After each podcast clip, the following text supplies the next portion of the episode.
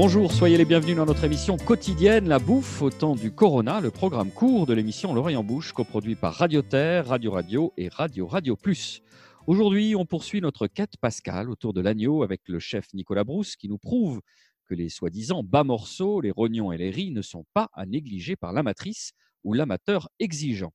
Nicolas Rivière, enfin notre journaliste vedette, ne peut qu'opiner du chef. Il vous proposera une autre recette venue de Castille. Allez, c'est parti. Alors, chef Nicolas Brousse, une question euh, peut-être un peu personnelle. Dans les grandes maisons où vous êtes passé, qu'est-ce que vous faisiez avec vos camarades de brigade lorsque des agneaux entiers arrivaient? Est-ce que vous mettiez les abats de côté? Oui, oui, on se les mettait de côté, mais pour nous. Souvent, on rentrait des agneaux entiers pour les travailler, euh, pour euh, travailler tous les, tous les morceaux qu'on a déjà évoqués. Et c'est vrai que les rognons ou les riz, c'était pas des, des, morceaux qui se retrouvaient euh, souvent dans les plats servis aux clients. Donc, en fait, les rognons, moi perso, je les cachais au fond de mon frigo pour pouvoir me les faire un peu en scred avec mon petit commis où on se les faisait à la fin du service. Donc, on les faisait de façon très très simple.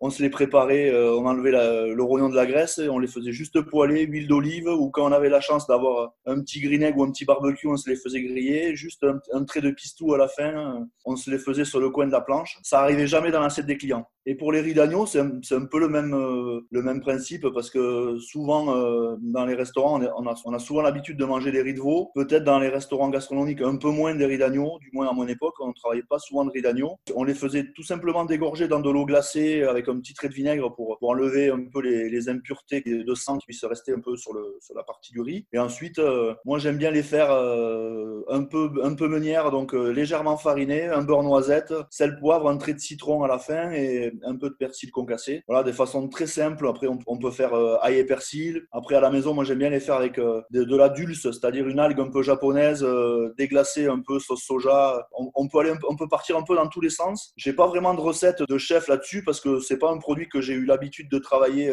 à titre professionnel. Donc, c'est plutôt un ressenti personnel que je vous retranscris. Alors, ce qui est intéressant, c'est qu'on est, on est parti du côté de votre prime jeunesse. Qu'est-ce qui a évolué finalement et, et, le regard et la façon de les travailler? Parce que vous le dites, à l'époque, vous les mettiez en loose day, mais ce n'était pas forcément très recherché. Alors qu'aujourd'hui, ben, euh, finalement, vous l'avez souligné, euh, avoir des riz d'agneau euh, au menu, c'est assez, assez original. Certains, certains restaurants même le recherchent.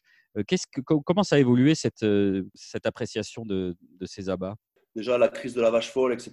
Il y a eu, pas mal de, psychoses autour de, tout ça. Et puis, euh, dans les maisons, on va dire étoilées, etc., on, favorisait plutôt le riz de veau que le riz d'agneau. Et aujourd'hui, évidemment, euh, vu que c'est devenu un peu des, morceaux un peu rois et un peu stars, mais parce que euh, revendique les cuisiniers de rien jeter et d'utiliser les, animaux de la tête aux pieds. Donc aujourd'hui, évidemment, le, le, le, métier de tripier revient un peu bankable, mais ça reste quand même des des, consommations très élitistes. Alors, mon petit doigt m'a glissé que vous aviez un souvenir ému, euh, un souvenir d'un certain riz d'agneau à, Saint-Sébastien. Ah ça, c'est c'était un grand moment. J'ai eu la chance d'aller à San Sébastien. Euh, été invité pour les tambouradas, donc pour la San Sébastien, euh, dans une société gastronomique euh, au Pays Basque. Et donc j'étais invité avec Lionel Lissalde, un ami à moi, chef de cuisine. C'est un petit moment particulier où c'est la fête de la gastronomie à San Sébastien. Et on était dans une société gastronomique. Et dans cette société, tout le monde cuisine pour tout le monde et tout le monde échange avec tout le monde. Et on, arrive, il y avait un monsieur qui était éleveur d'agneaux à côté de Madrid, qui était avec nous à table et qui, qui sort une poche de de riz d'agneau. J'en avais jamais vu autant de, cette qualité en nombre. Et donc, nous, avec Lionel, on était un peu comme des dingues, comme des enfants. On, se préparait à, cuisiner ces, ces, riz d'agneau-là. Et il nous dit non, non, les jeunes, en, en plus, il nous dit les jeunes, poussez-vous, euh, c'est moi qui pilote là, euh, détendez-vous. Et il nous remplit une grande poêle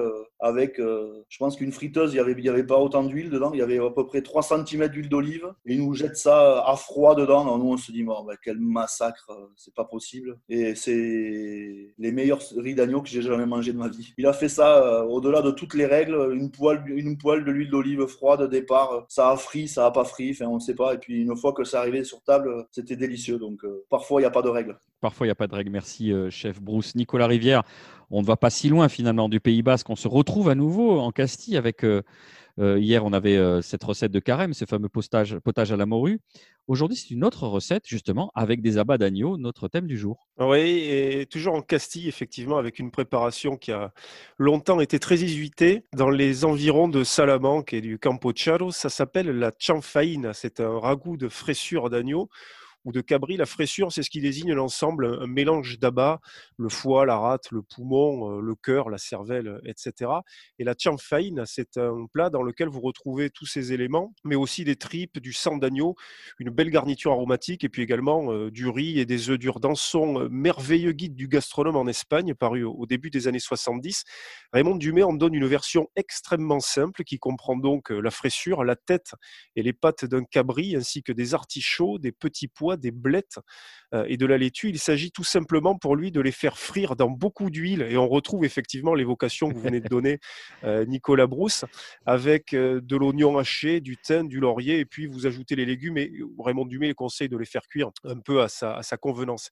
Ce qui est amusant, c'est que cette chanfaïna, elle a une cousine française que l'on doit au poète et écrivain occitan Yves Rouquette, qui s'appelle en fait la féchoulette, et pour laquelle, pour six personnes, il vous faut un kilo et demi de fraissure d'agneau, avec aussi des rognons, des riz, etc des cébettes, de la farine, deux œufs, deux gousses d'ail, euh, du vinaigre, de la graisse de canard, du thym, du laurier et du persil.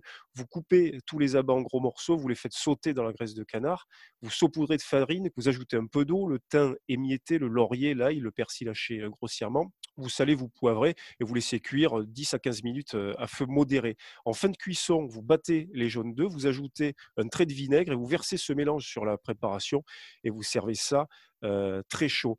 Notez que demain, lorsque nous donnerons une ribambelle d'astuces pour accommoder les restes de gigot, d'épaules, de souris d'agneau que vous n'aurez pas terminé lors de vos repas de carême, nous vous donnerons également une merveilleuse recette, celle des tripous au safran, une recette d'abat d'agneau qu'on ne pouvait pas éviter.